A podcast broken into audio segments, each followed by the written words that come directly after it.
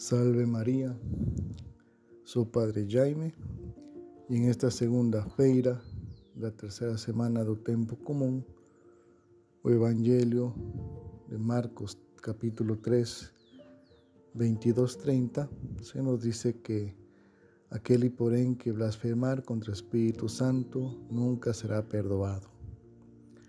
Os escribas, vindos de Jerusalém, ven a compaixão de Jesus pelas pessoas e o poder que atua em favor dos oprimidos. E apesar de tudo, dizem-lhe que estava possuído por Belzebú e expulsa os demônios pelo poder do chefe dos demônios. Realmente é uma surpresa ver até onde pode chegar a cegueira e a malícia humanas. Neste caso, de uns letrados. Ten diante da bondade em pessoa Jesus, o humilde de coração, o único inocente, e não aprendem. Eles deviam ser os entendidos, os que conhecem as coisas de Deus para ajudar o povo.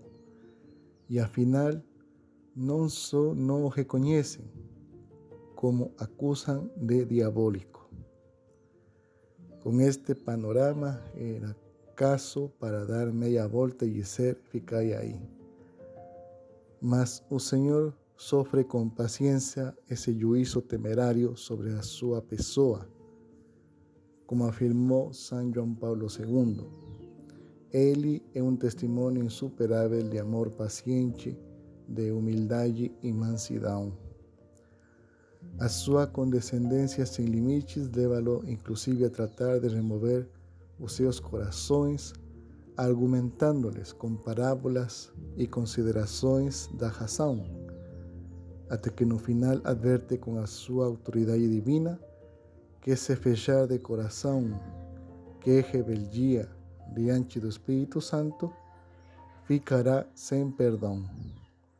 E não porque Deus não queria perdoar, mas porque para ser perdoado, primeiro cada um tem que reconhecer o seu pecado.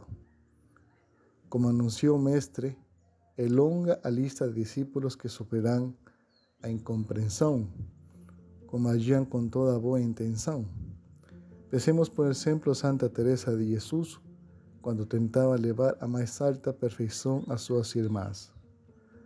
Não estranhemos, portanto, se nosso caminhar aparecem essas contradições, serão indício de que vamos do bom caminho.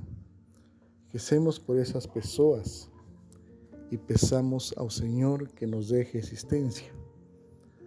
Como dizia San Beda Venerável, o diabo é um maestro perverso que muitas vezes mistura o que falso com o que é verdadeiro para encobrir com aparência de verdade o testemunho do engano.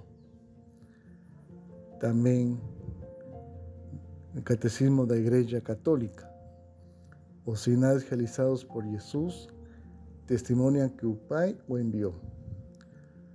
Convidar a crer nele. Assim, os milagres fortificam a fé naquele que faz obras de seu Pai. Testemunham que ele é o Filho de Deus mas também pode ser ocasião de queda. Eles não pretendem satisfazer a curiosidade nem desejos mágicos. Apesar de seus milagres serem tão evidentes, Jesus é rejeitado por alguns. Chega a ser acusado de agir pelo poder de los demônios.